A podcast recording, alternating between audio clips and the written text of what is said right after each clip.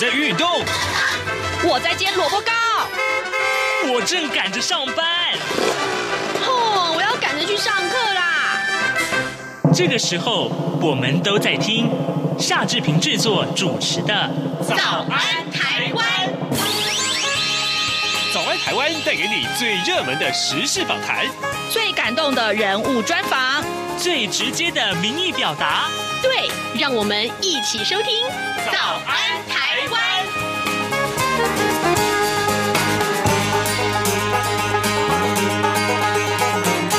早安，台湾！我是夏志平。今天是二零二零年的十一月十号，星期二。今天呢，志平要在早安笔记的这个访谈单元里面为您介绍。各位啊，您还记不记得不啊？呃，在每一年大概这个时候，志平都会为您安排一段有关于双胞胎议题的访谈。没有错，没有错。如今大家也许都在看看十一月十一号，呃，这个光棍节里面大家要买些什么东西。不过事实上，我告诉大家。十一月十一号是台湾的双胞胎日，那么很重要的议题就是要告诉大家，双胞胎啊的这个家庭，其实我们看到有很多很多在抚育上的一些呃困难也好啦，或需要协助也好啦，或是甚至于是所需要的福利啊，呃这些问题我们都曾经在节目中跟大家探讨过，而今天我们要锁定另外一个不一样的啊、这个面向来跟大家讨论。其实啊，呃台湾的新住民越来越多了。但您知道吗？那新著名的家庭也生下了双胞胎，而他们呢，其实遭遇到更多的问题。到底有哪些问题呢？待会儿我们为您连呃来连线访问啊，台北市双胞胎协会的理事长方一成，我们请方一成理事长为大家来解说他自己身为新著名家庭的成员啊、所遭遇到这些话题，很值得大家来深思的。好的，在跟理事长连线之前呢，志平有一点点时间跟大家说一说各平面媒体上面的头版头条的讯息啊。我们看到了今天呃这个四大报啊，呃通通都是一样的这个呃消息啊，告诉大家，那也就是呢呃因为这个 COVID-19 啊，武汉肺炎啊也好，或新冠肺炎也好啊，这个的疫情啊肆虐啊，全球确诊已经破了五千万了。那现在呢有一个好消息要跟大家说，就是。辉瑞药厂的疫苗是百分之九十有效的，这个消息振奋了全球的股市。我们首先看到啊，呃，《苹果日报》上面的这个标题，呃，除了是刚刚志平跟您所说的之外，内文是这样说的啊，呃，美国总统大选的这个选战呢激烈，再加上秋冬季节的影响，这使得美国武汉肺炎疫情的窜升啊。根据路透的报道，美国累计确诊病例已经超过了一千万了，这是全球第一个破千万的国家，而全球累计确诊的病例数已经突破五千万。可喜的是呢，美国辉瑞药厂在九号指出，数据显示，呃，跟德国的 BioNTech 他们所共同研发的疫苗，对于防御啊，防预防这个呃武汉肺炎有高达百分之九十以上的效果。计划呢，未来一周可以向美国食品药物管理局，也就是 FDA 去申请紧急使用许可。那。呃，这个标题还告诉大家，台湾最快是在第一季就可以取得疫苗，就是明年的第一季。那当然，《自由时报》上面也是告诉大家这个很呃令人振奋的消息。那抗疫啊露出了曙光，呃，美股开盘大涨一千六百点。当然，所提到的内文也是啊、相同的。那另外在嗯《联合报》的部分，《联合报》的部分我们看到了，他是提到就是说呃。这个拜登几组抗议的团队啊，呃，当当然相关其他的议题的内容也都跟刚刚呃《苹果日报》的报道内容是一样的。好，这个的《中国时报》，《中国时报》上面是提到也是拜登这件事情啊，拜登组了一个新团队，营造新的气象。呃，内文是这样说的：尽管美国总统川普已经呃这个负隅抵抗啊，那么呃，但是距离新总统一月二十号上任的时间是有限啊。那么拜登已经着手筹组新的政府团队。他已经延揽了前总统奥巴马政府当中的医疗总监莫西，要带领抗疫呃这个专责小组。那包括了呃国务卿啊等重要的职务，也都已经浮现潜在的人选了。虽然川普推文呃强调美国总统不该由媒体确认，但是呢，共和党内部呢对于他是不是要继续战斗，已经分裂为两派了。呃，拜登在胜选的演说当中已经强调抗疫啊啊这个呃成为首要的任务。呃，拥有呃两名成员的抗疫小组已经成型了。那么呃，除了莫西，还包括了前食品及药物管理局，也是 FDA 的这个局长啊、凯斯勒，呃，共同来组成。这也是我们看到《中国时报》上面同样是切入这个角度，但是他们有一个呃比较偏向于美国呃新任的这个总统拜登在明年一月二十号之后所要上任的这些有关于抗疫的小组的成员。现在时间已经是早晨七点零六分了，来，我们先进一段广告，广告过后马上再回到节目的现场来。侨委会主办的海外华文媒体报道大奖，现在开始报名喽！哦，所以这是专门为海外华文媒体及媒体人办理的奖项啊！嗯，是啊，侨委会为了鼓励海外华文媒体撰写有关台湾人在世界各地的努力与贡献，特别创设了海外华文媒体报道大奖。只要是平面、网络报道或是广播节目作品，从二零一九年一月一号到二零二零年十月三十一日起。期间发布在中华民国境外的媒体平台都可以报名参加，这么厉害！哎，去哪里可以报名啊？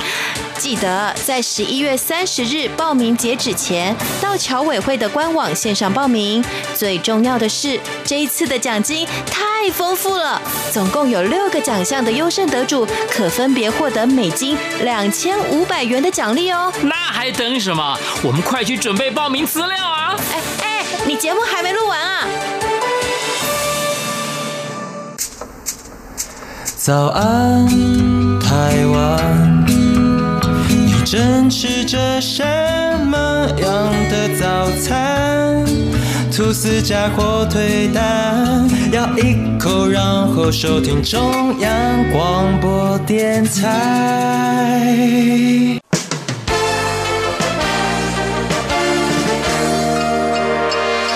早安，笔记本。这里是中央广播电台台湾之音，您所收听的节目是《早安台湾》，我是夏志平。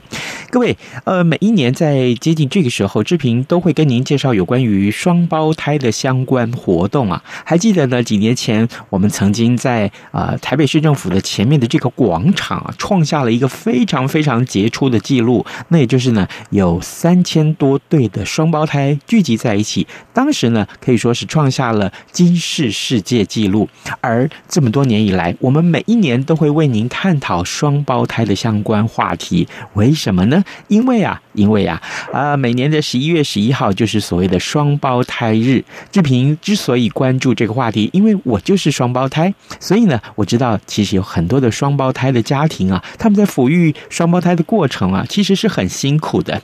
今天呢，我们仍然呢，要在今年来跟大家介绍今年的双胞胎日的活。活动，而更重要的是，我们今年有不太一样要关注的焦点，那也就是外籍配偶他们在抚育双胞胎的过程，是不是也更面临了很多很多的困难呢？来，先跟大家介绍一下我们的受访者，这位是台北市双胞胎协会的理事长方义成，理事长您早。呃，志平早，各位听众大家早。谢谢谢谢理事长一早接受我们的访问。哦，我还是要先跟理事长说。一声辛苦了，没没有，这是我们应该做的。好，来，我们先请理事长为我们介绍一下今年的双胞胎日的活动啊，是落在什么地方、什么日子？然后呢，我们真的很希望有更多的双胞胎家庭一块来参与。是我们今年的双胞胎日的活动呢，是在十一月十五日，嗯，就是礼拜天哈。嗯，我们是预计大概早上十一点就让大家进场。然后这个我们的活动叫做“二零二零神器双宝文昌开比礼及抓周相见欢活动。对，我们活动的地点是在泸州的李李宅古古迹，嗯，李宅古迹，对，它是在泸州中正路两百四十三巷十九号哈。对，然后我们活动的内容呢，包含抓周、抓周和那个文昌开笔。如果说您不是双胞胎协会的会员也没关系，嗯，你当天来马上加入，我们马上享有双胞胎协会会员的优惠。对，哦，是是是，在泸州李宅，其实这个地方大家都知道啊，就是距离捷运站也不远，对不对？是，它就在空中大学的对面。嗯，是。好，当然了，呃，文昌开笔这些活动，还有抓周，所以抓周的话，真的是要需要年纪很小的双胞胎才能参加吗？呃，是抓周呢，在在我们台湾的习俗，大概就是满周岁的时候，所以我们才叫抓周。嗯，是 是。好，那这个各位这个双胞胎的父母亲们啊，如果说您听到了这个讯息的话，其实是可以赶快来报名参加的。呃，其实报名的方式也很简单啊，上到呃台北市双胞胎协会的脸书的官网，我们就可以看得到相关的一些报名的资讯了啊。是的，或者或者是你当天前来也可以。呃，我们十一点就有开始一个所谓相见欢的活动，嗯，就是所有双胞胎呢在当地的草坪上，我们大家一起野餐，然后大家聊一聊大家共同的甘苦谈，是，然后把一些比较这这个前辈的经验呢，稍微去询问一下，呃，以后自己带小孩呢，可能就会比较轻松一点。是，每一年的这个日子，大概我都会来啊、哦。是，那看到的就是很多的双胞胎的父母，我们看看到这个年轻的双胞胎的父母啊，他们呢推着自己的孩子，在这个呃娃娃车里面一块来呃跟大家呃询问也好，分享也好。那年纪比较长的。这个呃，双胞胎的父母们，其实在这边也不吝赐教，就会很大方的分享相关的经验。是是是。嗯，好，各位听众，今天早上志平为您连线访问的是台北市双胞胎协会的理事长方义成。我们请理事长跟大家先介绍今年的双胞胎日的活动啊。那么我们决定是在呃泸州李宅来进行，这十一月十五号那天。刚刚呢，嗯，理事长您提到了有关于这双胞胎啊的呃抚养过程的一些甘苦谈。事实上呢，呃，今年我们看到了另外一个呃过去我们所没有关注到的一些重点。我们常常会听说双胞胎的父母来心里面在讲说啊，好辛苦哦，因为照顾一个孩子就已经很辛苦了，但是呢，在照顾两个孩子，那个辛苦是 double，是乘以二。是的。可是呢，我们没有想到说，其实在全台湾有很多的外籍配偶，那他们呢也生下了双胞胎。呃，所以理事长，我想请教您，有关于外籍配偶，他们在抚育双胞胎的过程，又面临了哪些个困境呢？嗯，刚刚好我，我啊，我内人也是外籍配偶，是，呃，他是大陆的新新住民，嗯哼，是他我们大陆新住民呢，他最主要碰到一个最大的困难，就是因为我们海峡两岸之间当初的对立的关系，所以互相不承认互相的学历，嗯，所以像我内人他本身在。大陆是大学毕业，嗯，结果他到台湾来，他等于是连小学都没有毕业，所以他找工作非常的困难。那所以呢，小孩子一生下来，势必他就是必须要带小孩，嗯，啊，带小孩呢，因为毕竟生双胞胎哈，这个小孩你给保姆的费用，说说真的，按照他们在台湾的所被认可的学历，他是根本赚不到那些钱的，嗯，所以只能忍痛自己来带这些小孩子，是。是，这是他们。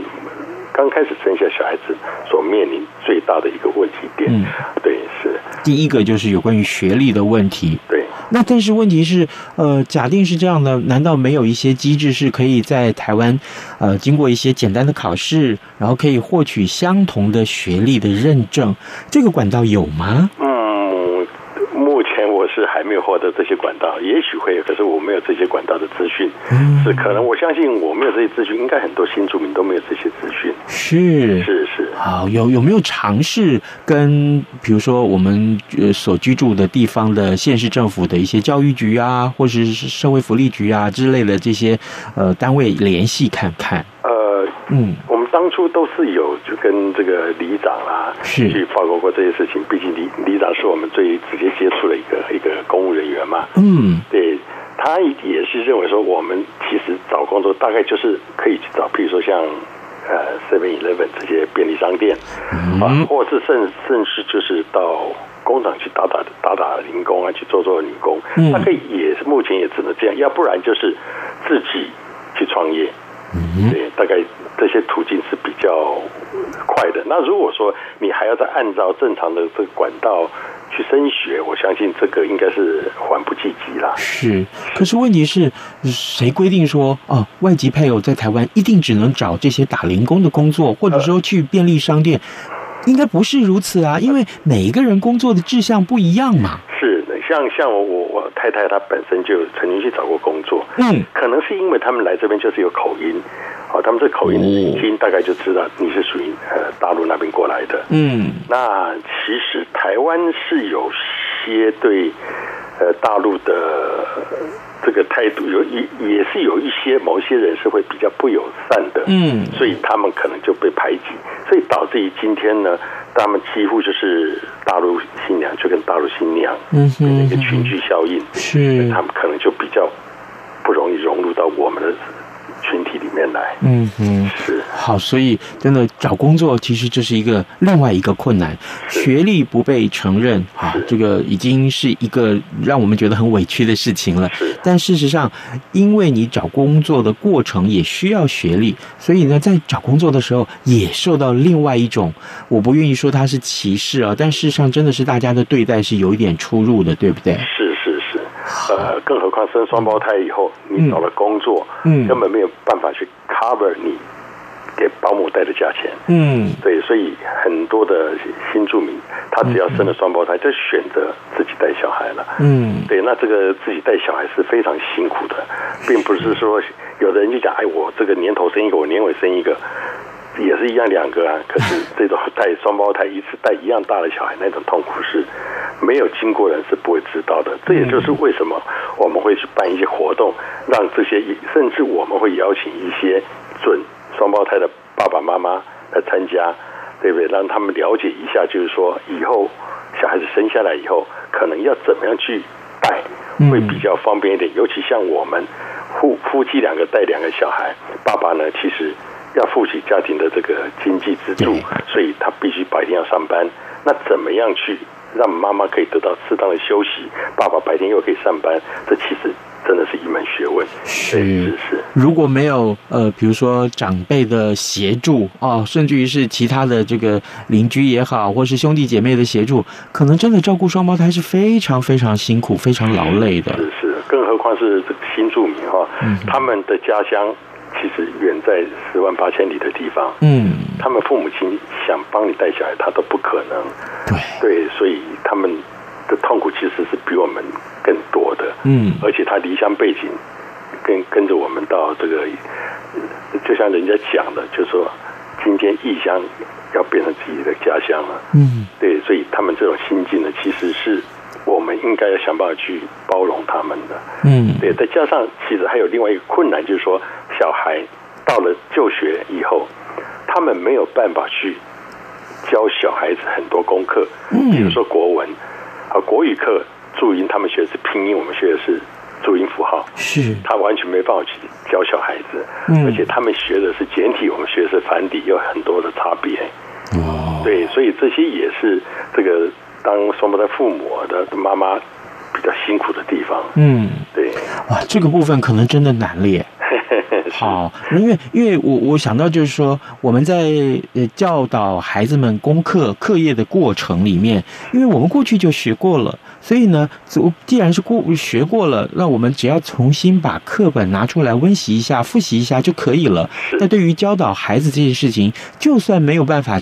像学校的老师教的那么的好，但至少啊，教个六七分、七八分，应该是没有问题的。对对。但呃，事实上，如果是在中国大陆呃成长的这些呃，我们讲说呃，您的太太哈，对对，新住民，那可能他们对您刚刚所提到的问题，从学的是是另外一种拼音方式，然后啊，这个。那怎么办呢、啊？你怎么去克服啊？那只有当爸爸的，我下班要辛苦一点来带教小孩子了。啊，真的真的，有没有一些像同才团体可以协助？我的意思是说，除了双胞胎之外，双胞胎协会之外啊，是呃，像呃新住民在台湾其实是有一些互助的团体，我们是不是也可以透过这些团体去？征询一些资讯，过去啊，别人在养育的这个孩子的过程，他们怎么面临一样的困难，他们解决过呀？那我们可不可以去看一看别人怎么解决？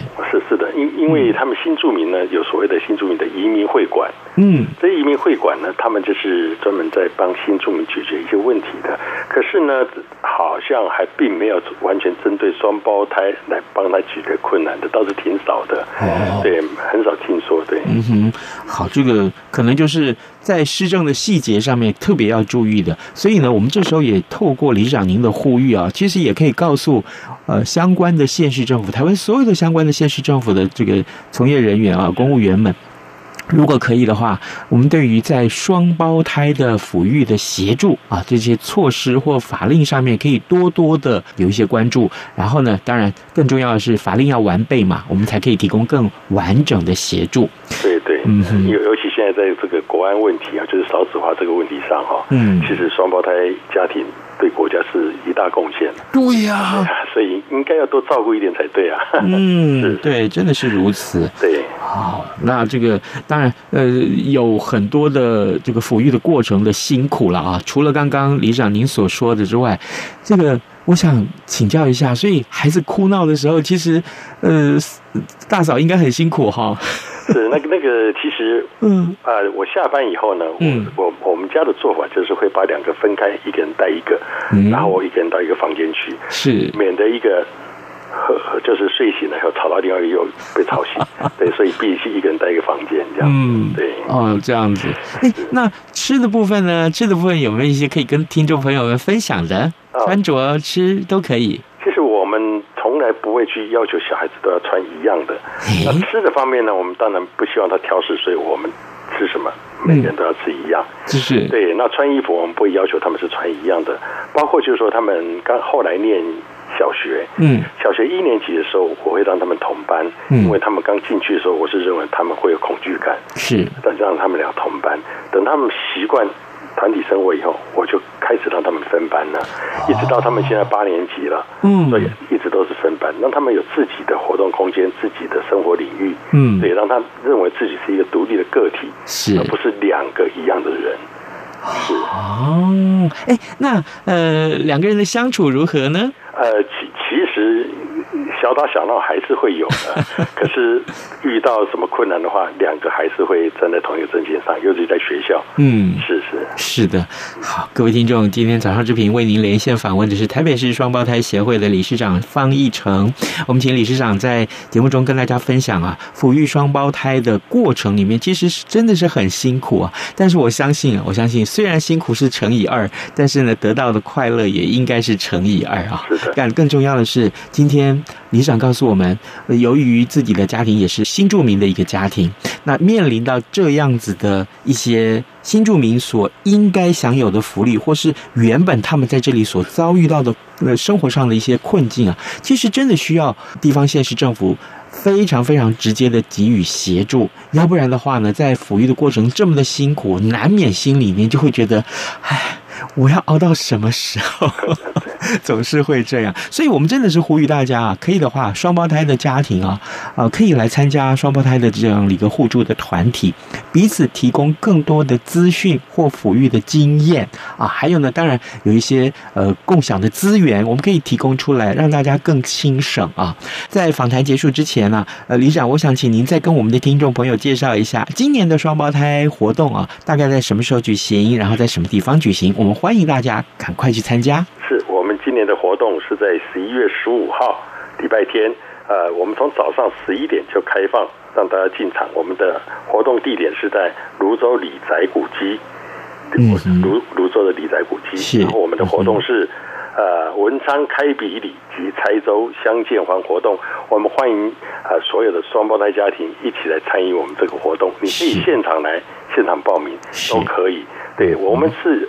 全台湾唯一唯一硕果仅仅存的双胞胎协会。呃，我们也欢迎全台湾所有的双胞胎家庭一起来加入我们的组织，然后跟跟我们一起来互相。互相协助对方是是没有错，当天早上十一点就可以来了，但是活动是在下午，我们可以有一个非常非常好的欢乐的时光。是，今天我们非常谢谢台北市双胞胎协会的理事长方一成接受我们的访问，理事长谢谢您辛苦喽。那谢谢志平，谢谢各位听众，嗯、谢谢。好，拜拜。拜拜。各位听众朋友，央广 RTI 正在进行意见调查。我们每一季都会准备特别的小礼物，抽签赠送给参加的听友。您可以上 RTI 官网 triple w 点 rti 点 org 点 tw 填写问卷，或是现在就拿起纸笔，把以下四题的答案写下来寄给我们。准备好了吗？第一题，您使用什么平台收听或收看央广的节目？第二题。您最喜欢的央广华语节目是哪些？最多可以写三个。第三题，从一颗星到五颗星，您会给央广华语节目几颗星的总体评价？第四题，您对央广华语节目有哪些建议？只要完整回答上面的四个题目，就可能得到精美赠品。请您把答案寄到台湾一一一九九台北邮局。第一二三至一九九号信箱，或是使用电子邮件寄到 audience 零一 a u d i e n c e 零一 at r t i 点 o r g 点 t w，并留下您的姓名、性别、年龄、国籍就可以喽。央广等待您的来信。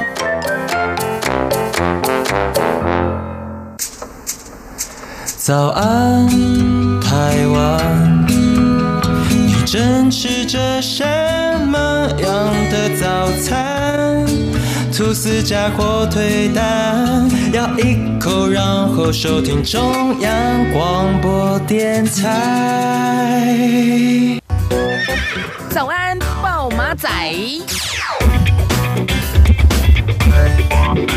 这里是中央广播电台台湾之音，您所收听的节目是《早安台湾》，我是夏志平。此刻时间早晨七点二十七分零七秒了。来，呃，几件跟健康有关的话题，今天仍然是各平面媒体或这个电子媒体上面的一些重点呢。我们为您简单汇整一下。刚刚一开始的时候提到了有关于呃全球的疫情啊，仍然是呃非常的严峻啊。但是呢，辉瑞药厂的这个好消息呢，呃，也振奋了很多人，包。过了全球股市啊，呃，都是狂飙啊，呃。对，不管是《工商时报》也好，或者是《经济日报》也好，都把这则讯息放在头版上面。那么油价也上涨了百分之十，这是有关于疫情的第一个消息。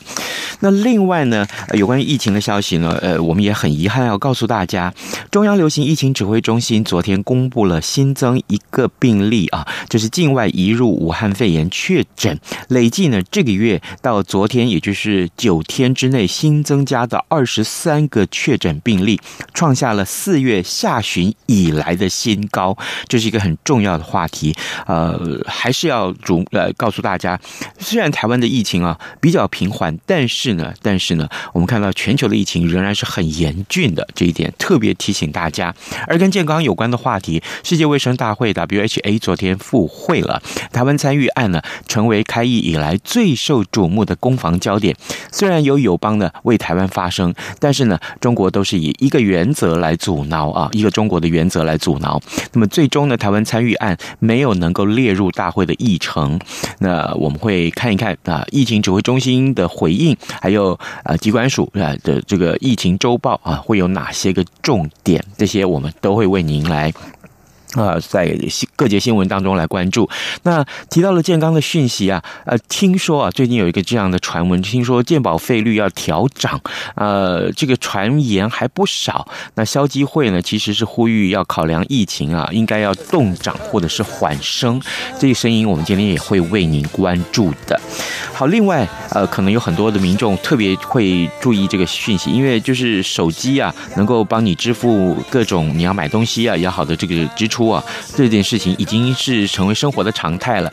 但是如果你想要把储值在悠游卡里面的钱转到一卡通啊，啊，想在街口支付买美元，诶，这些最快明年上半年都可以实现哦。哦，这个讯息也告诉大家，因为立法院昨天初审通过了电子支付机构啊的管理条例的修正草案，这个讯息告诉大家。今天节目时间也到了，这边跟你说拜拜，咱们明天再见喽。